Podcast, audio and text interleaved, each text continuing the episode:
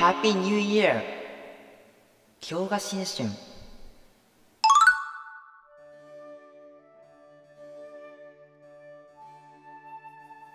はい、どうも、こんにちは。平田恵美です。ゲイテネリスナーの皆さん、明けましておめでとうございます。こんな僕でよければ、今後も見守ってやってください。さあ、お正月といえば、いろいろなイベントがありますね。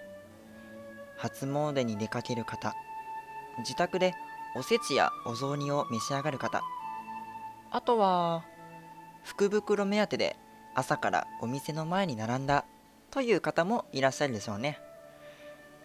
それぞれ自分にとって楽しい過ごし方ができればいいのかなと思います。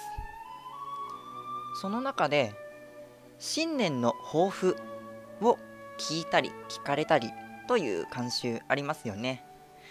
まあ確かに何かしらの目的を持って生活した方が頑張る意味を見出せるし精神的なベクトルが安定することになります。自分はどこに向かっているのかを再確認する節目のタイミングとして正月を捉えているんですね。でもさ世の中の多くの人は別にそんなことしなくても十分頑張っていますよ。引きこもりの僕からすれば毎朝職場に行ったり大学で勉強したり家族とこまめに連絡を取ったりそういったことが日頃できているだけで本当に大尊敬。100点です。だから今の日常を引き続き維持するだけでも立派な目標だと思います。現段階でさえ生きるのに精一杯。辛い。めんどくさい。苦しい。翌朝が来ないでほしい。そう感じている方々が無理に新しい目標を追加して変に自分を追い込む必要もないかなって思います。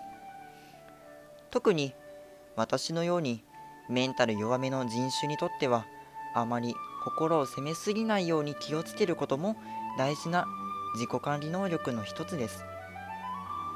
体も心も健康に。毎日を当たり前に過ごせるということ。それがどれほど難しくありがたいことであるのか。この年になってようやく分かってきました。最後になりましたがリスナーの皆さんにとって2022年が良い一年になりますように。みたいなありふれたセリフ私は言いませんよ。なぜなら一定数の人は思ってるでしょ去年も一昨年もろくな年とは言えなかった。同じように今年も来年も再来年も生きがいや楽しいことが何にもない惰性だけの薄っぺらくてしょうもない人生がなんとなく続いていくだけのそんな面白みゼロで退屈な生活が続くだけなんだろう。今年こそはなんかいいこと起きないかななんてどうせ期待するだけ全部そんなんだ。という救いようのないやさぐれモードに陥っている人意外といらっしゃるんじゃないかな。というわけで今回は良い一年という前向きなタームでプレッシャーをかけるのはやめます。なんか代わりの言い方をしてみましょう。うーんそうね。じゃ一日でも多く美味しいご飯を食べましょう。うん。